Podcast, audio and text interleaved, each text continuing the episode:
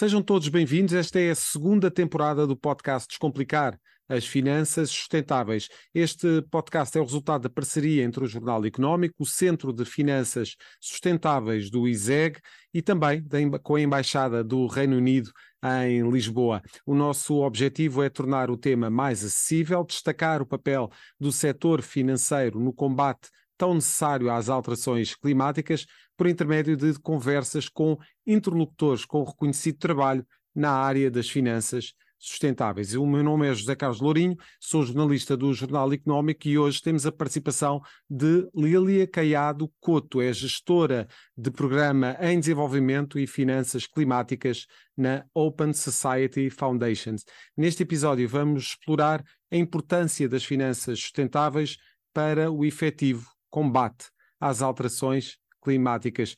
Muito bem-vinda, Lília, obrigado pela disponibilidade, obrigado por estar connosco neste podcast. Começo exatamente uh, por lhe perguntar uh, sobre o tema das finanças climáticas. A Lília uh, poderia partilhar connosco qual é que considera ser o papel mais crítico das finanças climáticas no combate às alterações climáticas e como é que, essa, como é que esse papel tem evoluído ao longo dos anos?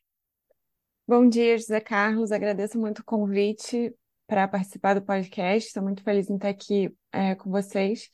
O que eu acho que é o papel mais crítico das finanças climáticas é de permitir que os investimentos necessários para a transição para uma economia carbono neutra aconteçam. Né? É, ele, o, as finanças climáticas fazem com que seja possível todo esse montante necessário adicional de investimento anual. Então, são investimentos em infraestrutura de baixo carbono, substituição tecnológica em setores-chave, como a geração de energia elétrica, principalmente, mas também transportes, agricultura, indústria de transformação, é, entre outros.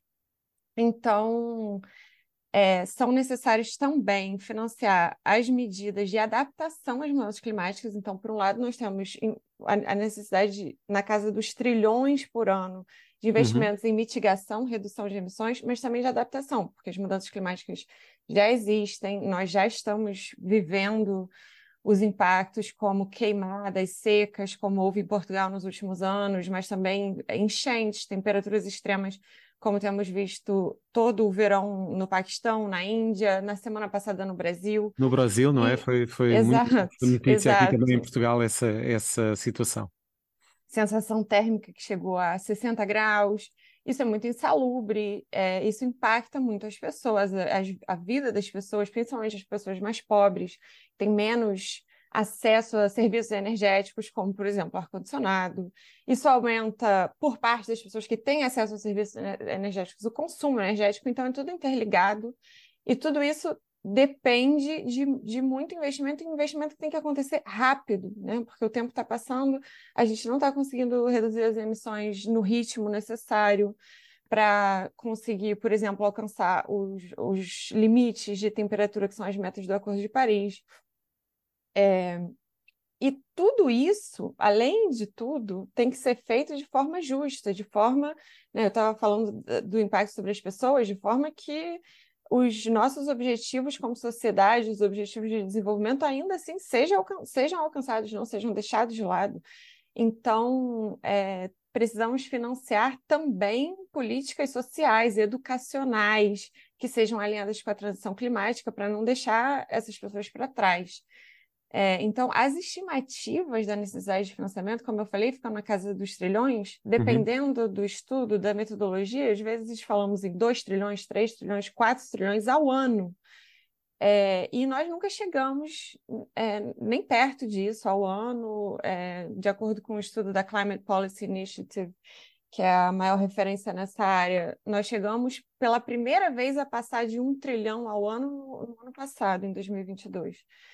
É, e quando a gente fala na, na, nas finanças climáticas, temos que falar tanto pelo lado das finanças públicas quanto pelo lado das finanças privadas e globalmente. Então, é um sistema muito complexo. E respondendo à sua pergunta sobre a evolução nos últimos anos, eu vejo uma enorme evolução nos debates internacionais, porque há 15 anos atrás, quando nós falávamos em finanças climáticas, Basicamente, o que queríamos dizer eram o, as doações é, dos países desenvolvidos para os países em desenvolvimento no âmbito da Convenção da ONU para as Mudanças Climáticas, que é quem é, faz a COP todos os anos. Então, há 14 anos atrás, na COP 15 em Copenhague, foi quando é, foi estabelecida essa meta que nós temos de, dos países desenvolvidos proverem 100 bilhões ao ano é, para os países em desenvolvimento conseguirem implementar suas políticas e estratégias climáticas.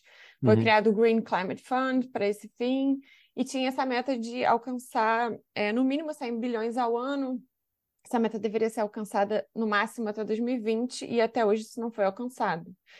Mas é, o, o que nós chamamos de finanças climáticas, todo esse debate em torno das finanças climáticas atualmente já se expandiu muito. Então, nós não falamos mais somente desse tipo de doação atualmente, nós já falamos é, de uma série de outros fundos de recursos públicos multilaterais, é, papel da, da, reestruturação da dívida pública dos países é, e a relação disso com a sua capacidade de financiar a política climática nacional, reformas de, dos bancos multilaterais de desenvolvimento, regulação financeira, política monetária, né, que os bancos centrais fazem. Já existe aqui uma série de, de, áreas que já são abrangidas por, por, esse, por esse termo, não é, Lili? Exato. E isso foram evoluções que aconteceram nos últimos anos, que abriram uma série de novas avenidas para promover a transição do sistema financeiro internacional. Uhum para investimentos alinhados com a transição climática, porque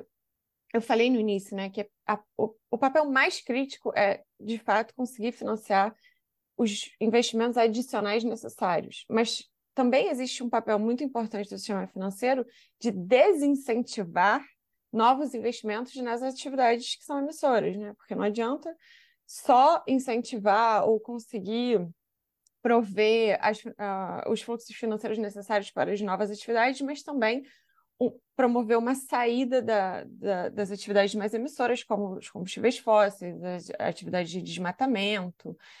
É, então, por mais que estejamos caminhando lentamente, como eu falei, só ano passado atingimos um trilhão no que consideramos finanças climáticas. Uhum.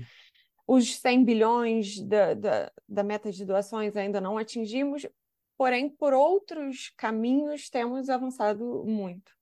Estamos nessa, nesse, nessa trajetória. Uh, a Lili já falou aqui um pouco desse, já abordou essa, esse aspecto, mas gostaria que se desenvolvesse, desenvolvesse um pouco mais. Uh, trabalha atualmente como gestora de, do Programa em Desenvolvimento e Finanças Climáticas da Open Society Foundations. Pergunto-lhe como é que as finanças climáticas podem ajudar efetivamente a promover a inclusão social e a equidade. Essa é uma excelente pergunta. A ação climática e o desenvolvimento caminham de mãos dadas. Atualmente, nós estamos no auge dos debates sobre as perdas e danos que as mudanças climáticas causam, né? principalmente para as populações mais pobres nos países em desenvolvimento. É, já temos diversos estudos, inclusive do Banco Mundial, que demonstram que as pessoas mais pobres são as mais afetadas pelas mudanças climáticas e que os impactos das mudanças climáticas empurram uma, uma proporção maior da população para a situação de pobreza globalmente, para estar abaixo da linha da pobreza.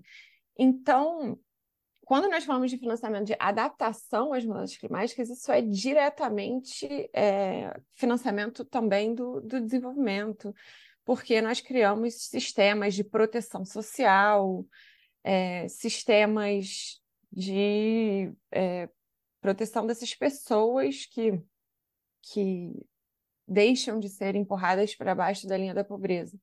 Quando nós falamos de mitigação, redução das emissões, é, já, já é uma, uma discussão um pouco mais complexa, porque essa ligação é um pouco mais fraca. Né? Quando nós falamos de adaptação, nós criamos sistemas de segurança, de, de alertas contra é, desastres, casas mais seguras, sistemas de transporte mais seguros. Mas quando nós falamos de mitigação, às vezes caímos um pouco numa abordagem tecnológica que não necessariamente é, é, beneficia tanto as pessoas mais pobres, que não, não necessariamente... Chega, não, não, tem, não tem a necessária abrangência, não é, Lília? Exato. Não podemos Ela ter, pode essa, ter... ter essa, essa. Temos que ter isso ciente, não é? De facto, essa, esses desenvolvimentos tecnológicos dificilmente chegarão a uma. A um, a, a, a pessoas que realmente necessitam dessa, dessas inovações. Sim, existe a possibilidade, é claro, nós, nós temos que integrar as políticas, políticas de mitigação com políticas de, de erradicação da pobreza. É, então, pensar nas comunidades, quando a gente pensa, por exemplo, em uma, uma usina de geração de energia solar, como isso se integra com a comunidade, como isso emprega as pessoas é, naquele local. As políticas educacionais que eu também falei antes, né? Como criar as capacidades desses trabalhadores para suprir as necessidades dos novos setores. Tudo isso precisa ser realmente integrado é, nas políticas de mitigação para promover a equidade.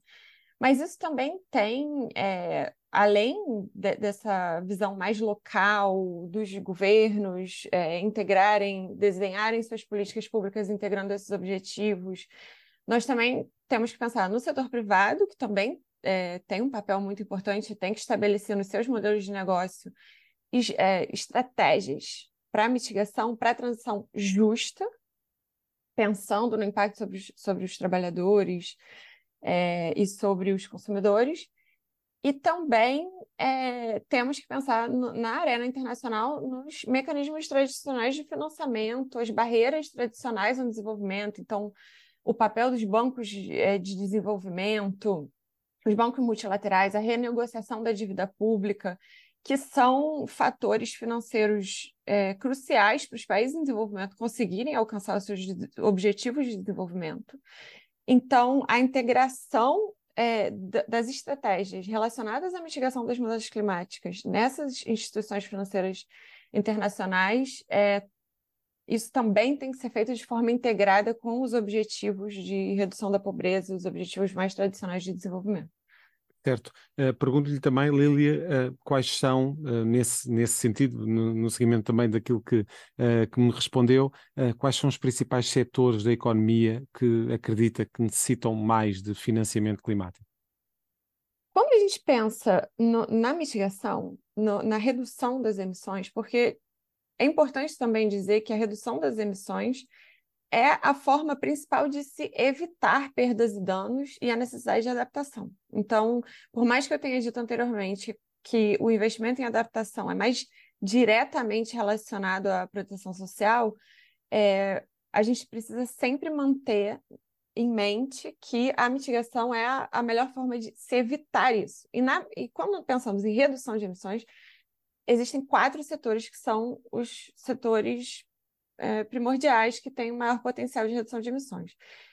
Eficiência energética, ou seja, medidas para reduzir o consumo de energia sem perdas para a produção de bens e serviços. A geração de energia elétrica, que é normalmente onde tem a queima, a combustão dos combustíveis fósseis, e, portanto, precisa passar para as renováveis, solar, eólica, entre outras. Os transportes, tanto de passageiros quanto de carga, e nos diversos modais rodoviário, ferroviário, aéreo e os demais. E o que nós chamamos, o setor que nós chamamos de uso da terra, que são agricultura, pecuária e o manejo das florestas. Mas em todos esses setores, voltando ao que foi dito antes, é que é essencial que nós pensemos esses setores de forma integrada às necessidades das pessoas, das comunidades. Então, o que eu quero dizer com isso se relaciona com a pergunta anterior. É, não podemos ter um foco somente na substituição tecnológica, no financiamento dessas substituições, substituições tecnológicas, mas sim nas pessoas que consomem esses bens e serviços, que trabalham nesses setores.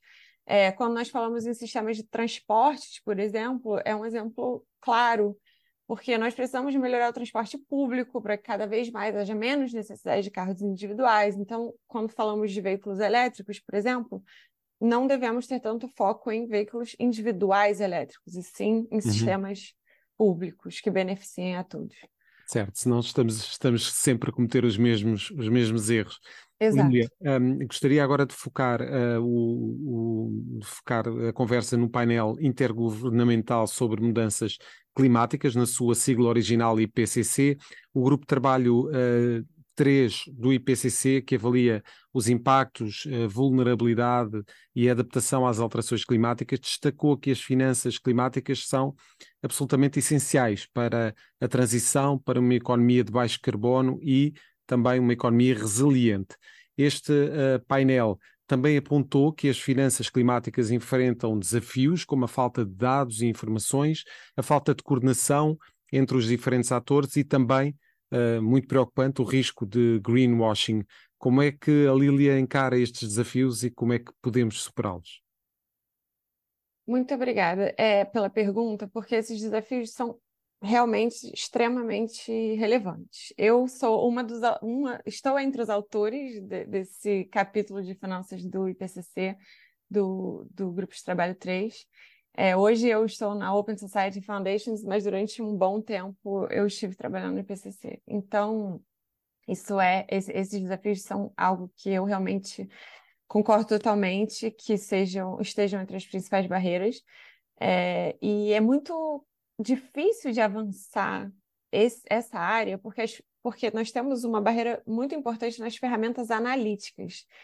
É, e apesar delas serem uma parte crítica do problema, elas são vistas como algo muito técnico, a parte mais chata de discutir. Então, muitas vezes a discussão simplesmente passa é, batida, passa reta pelas ferramentas analíticas, a produção de dados. Nós precisamos conseguir produzir dados de forma coerente, consistente, dados que sejam comparáveis nos diferentes países, setores, é, ativos do, do sistema financeiro, produzidos e analisados com metodologias consistentes, semelhantes, para que a gente possa realmente usar isso, toda, todo o sistema de informação sobre o perfil de emissões das atividades, para direcionar a tomada de decisão no sistema financeiro, conectar o sistema financeiro com o que a gente chama de economia real, que são as atividades de produção de bens e serviços, realmente, que são é, as, as que mais emitem. Porque se, quando a gente pensa no sistema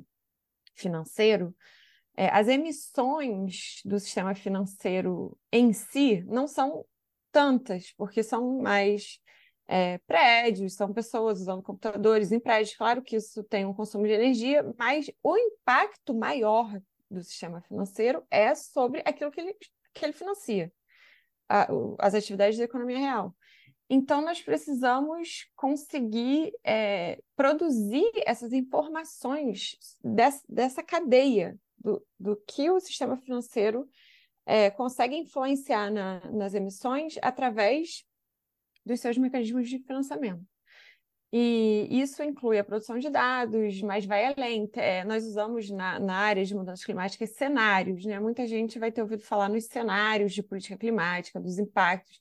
E esses cenários são produzidos tradicionalmente por modelos matemáticos que não foram é, são, são, estruturas enormes, é, muitos deles demoraram décadas para chegarem na estrutura que tem hoje, porém não foram pensados para serem úteis exatamente ao sistema financeiro, à tomada de decisão do sistema financeiro.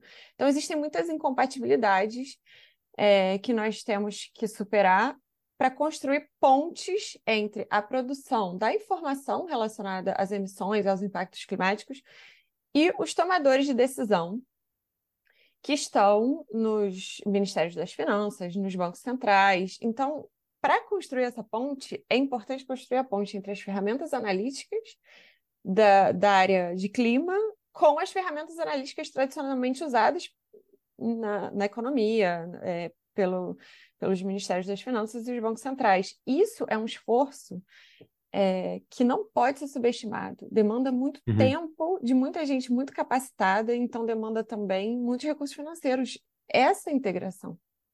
Lili, e, uh, resumidamente poderia uh, nos dar aqui um pouco aquilo que são as recomendações do, do IPCC para os governos uh, e o setor privado para superar aqui este desafio das finanças climáticas? Sim, claro. É, é muito importante ressaltar que o IPCC é, ele é relevante para as políticas públicas, mas ele não é prescritivo. Então, o IPCC não dá exatamente recomendações do que determinados governos deveriam fazer. Porém, é claro é, que levantamos da literatura quais são as principais recomendações, quais são as principais barreiras e, e como superar essas barreiras.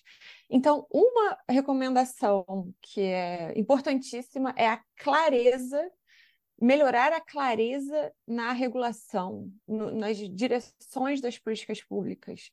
É, os países traçarem é, os, os, departamentos dos países independentes do, do, dos governos atuais, dos mandatos atuais, conseguirem é, direções para médio e longo prazo. Cenários realistas, sem... não é? Colocar Isso. em cima da mesa cenários realistas relativamente à execução das políticas. Isso, exatamente. Então, ter clareza regulatória.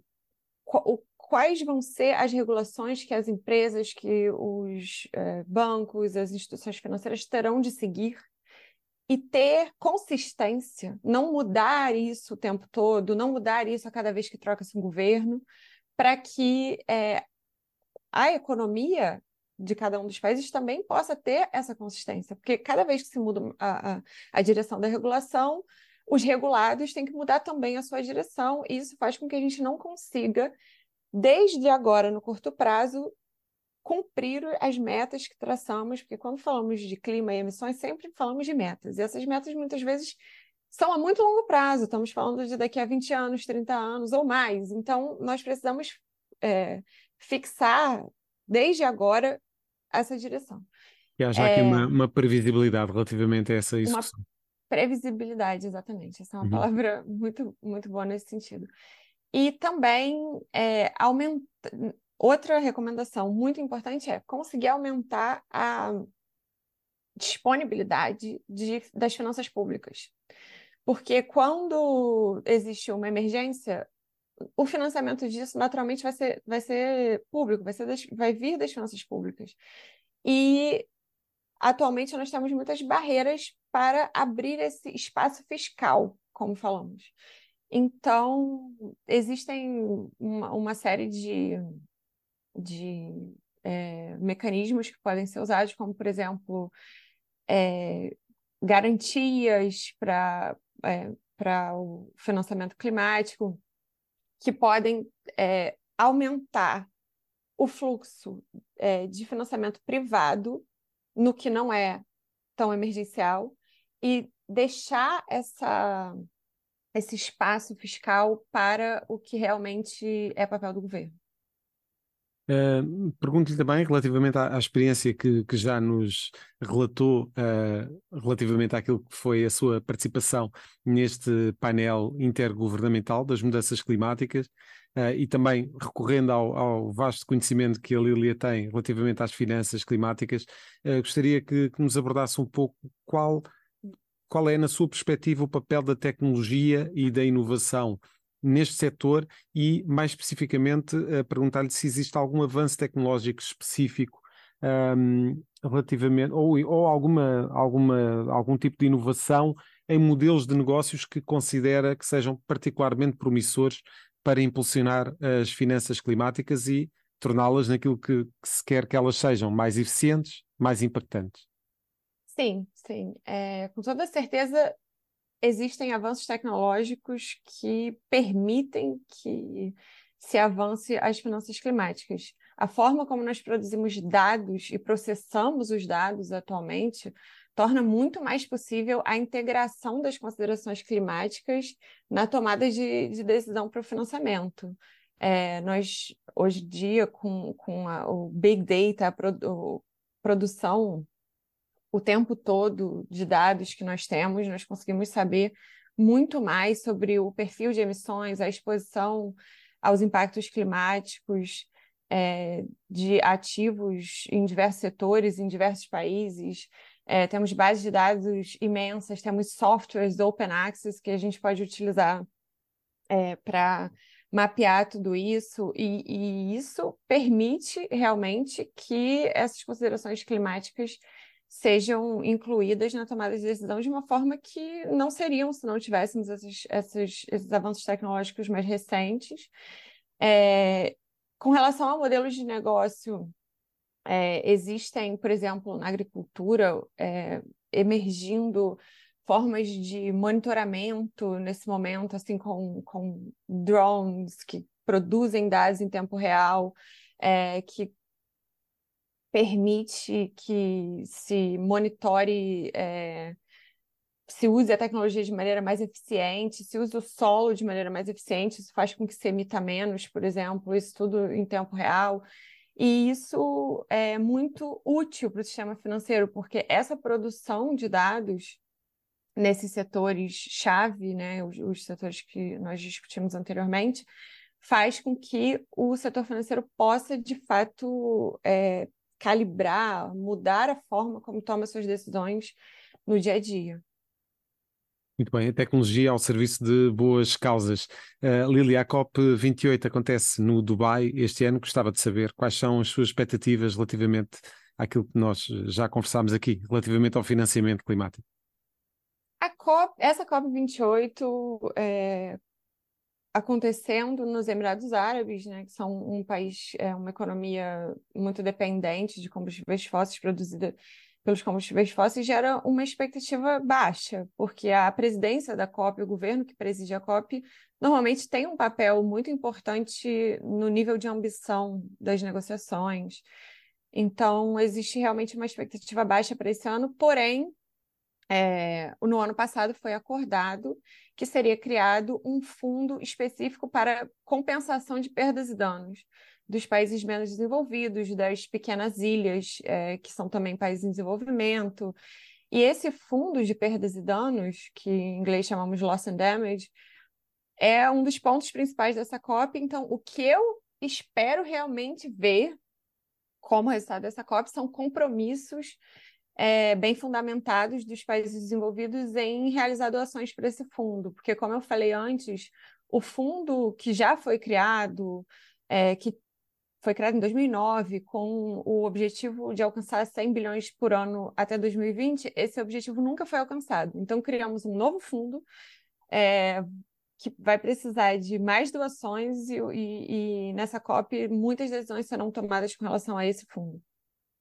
Muito bem, caminhamos para o final deste episódio. Gostava ainda de questionar relativamente aos desafios globais em relação à cooperação internacional. Pergunto-lhe, Lília, se, na sua opinião, como é que as organizações internacionais podem atuar de uma forma mais efetiva no financiamento da transição climática. Pergunto-lhe também quais poderão ser as principais ações para melhorar a cooperação internacional e garantir o uso eficiente dos recursos financeiros no combate às alterações climáticas? É, então, são três principais áreas. A primeira de todas é a necessidade de uma reforma no que chamamos de arquitetura financeira internacional. Então, uma reforma fundamental dos bancos multilaterais de desenvolvimento, que precisam ser menos avessos ao risco para poder prover o suporte necessário aos países em desenvolvimento nessa transição, do FMI para apoiar os países em situação crítica de dívida pública, porque nós já sabemos que a dívida, é, esses países em situação crítica de dívida, eles não têm o que eu chamei antes de espaço fiscal, eles não têm condições de é, prover financiamento público que é tão necessário para a transição. Então, é, essa, essa reforma do sistema financeiro ela não é específica só para, para é, finanças climáticas, mas ela é também extremamente necessária para finanças climáticas. É, e novos usos, por exemplo, dos Special Drawing Rights do FMI, né, que eu estava falando do FMI antes, é, para aumentar essa disponibilidade de financiamento público, tudo isso é primordial. Segundo, reforma nos sistemas internacionais de taxação. Então, quando a gente fala de cooperação internacional, né, falamos também dos sistemas internacionais de taxação. É, precisamos remover os subsídios aos combustíveis fósseis. Então, é, quando falamos de cooperação internacional, falamos também de regras de comércio, por exemplo. E, atualmente, a União Europeia tem um pacote de incentivos verdes, os Estados Unidos têm outro, espera-se que outros países tenham. Então, temos discutido muito também as regras de comércio.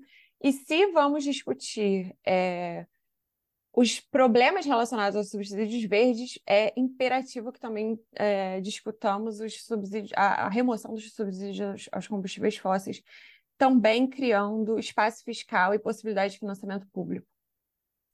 É, terceiro, a cooperação entre os bancos centrais e reguladores financeiros para consistência nas políticas e sinais, aquela previsibilidade que conversamos antes. Então, é, sinais de mercado que dão às instituições financeiras internacionais é, essa previsibilidade, por exemplo, com relação. Tem um mecanismo que tem sido discutido, é, que tem bastante potencial para ser efetivo, que é a alteração dos requerimentos de capital pelos bancos centrais baseados em perfil de emissões. E isso, se houver uma, uma coordenação, uma cooperação internacional, isso tem potencial para ser muito mais efetivo. Isso pode ser feito é, nos fóruns específicos para mudanças climáticas, como existe, por exemplo, a rede dos bancos centrais para esverdear o, o sistema financeiro, o, a sigla em inglês é NGFS, mas isso também é importante que todos esses três tópicos que eu falei também sejam discutidos em fóruns mais tradicionais de cooperação internacional, como o G20 e o G7. E fica exposto aqui todo um caderno de encargos relativamente àquilo que são as finanças climáticas. Lilia Caiato Couto, muito obrigado por partilhar as suas ideias, experiências e opiniões sobre este tema e facilitar a compreensão dos nossos ouvintes sobre as finanças sustentáveis. Este e outros episódios estarão disponíveis em todas as plataformas de podcast.